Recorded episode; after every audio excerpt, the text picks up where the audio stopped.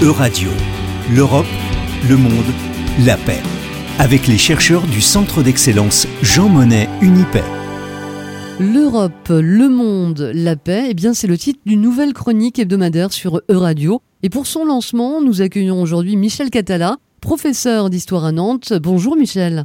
Bonjour Laurence. C'est donc une chronique qui parlera de paix. Oui, elle parlera d'une paix que nous avons après la chute du mur de Berlin et la fin de la guerre froide en novembre 1989, une paix longtemps considérée comme un acquis, mais à tort. L'Union européenne issue de Maastricht semblait la garantir entre ses États membres, toute menace semblait avoir disparu, et l'Europe faisait de la promotion de la paix dans le monde l'un des objectifs essentiels de son action extérieure. Oui, et pourtant, la paix n'est jamais assurée. C'est vrai, l'Union a été rapidement confrontée à la réalité du monde au début du XXIe siècle.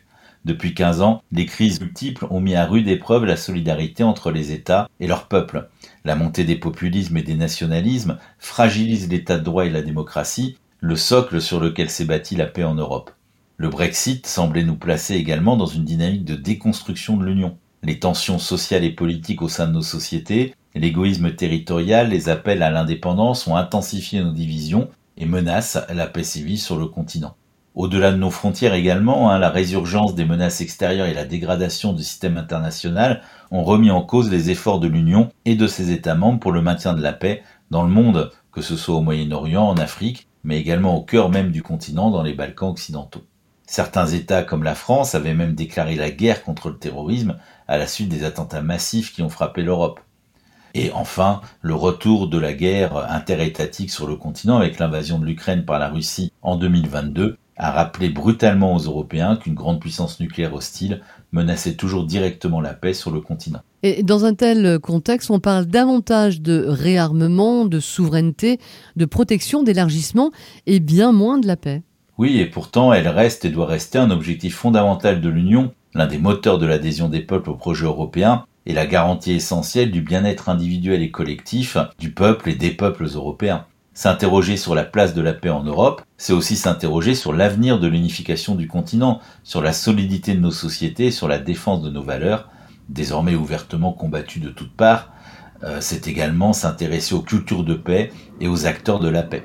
Ce sera l'objet de cette chronique qui sera réalisée par la vingtaine de chercheurs nantais et angevins qui sont réunis dans le centre d'excellence Jean Monnet que nous avons nommé Unipaix. Oui, c'est un, un centre d'excellence Jean Monnet. Est-ce que vous pouvez nous en dire plus? Oui, c'est un label, en fait, un financement hein, sur un projet, euh, financement attribué par la Commission européenne à un groupe d'universitaires.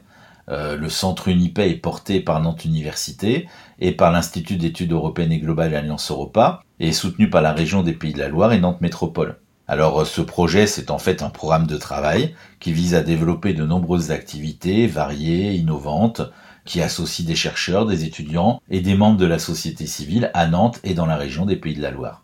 Alors ce sont donc euh, euh, des recherches pluridisciplinaires avec des journées d'études, des colloques, aussi un séminaire annuel, la première séance euh, sur les Européens et le maintien de la paix depuis la fin de la guerre froide aura lieu le 9 novembre prochain. C'est également le soutien à des nouvelles formations, comme le Master Paix, Diplomatie et Négociations internationales à Nantes, ou sur l'organisation d'autres formations innovantes comme des écoles d'été internationales.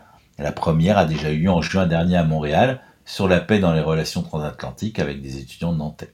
Et puis des activités de valorisation, d'information à destination des lycéens, des médias, de la société civile. On va faire par exemple le 13 octobre prochain une journée sur le sport et la paix dans le cadre de la fête de la science. Et puis cette chronique euh, radio que nous sommes euh, ravis d'accueillir sur notre antenne. Oui, nous sommes ravis de faire cette chronique qui va permettre à nos chercheurs de partager leurs travaux, de donner leur éclairage sur des sujets d'actualité, toujours en lien avec l'objectif d'Unipay, c'est-à-dire mieux comprendre les réalités et les difficultés de la paix en Europe d'hier à aujourd'hui. Nous sommes très heureux de travailler avec notre partenaire Radio. Et bien voilà, le rendez-vous est pris dès la semaine prochaine. Unipay a aussi un site web hein, et nous mettrons le lien euh, sur le, site euh, de radio.fr.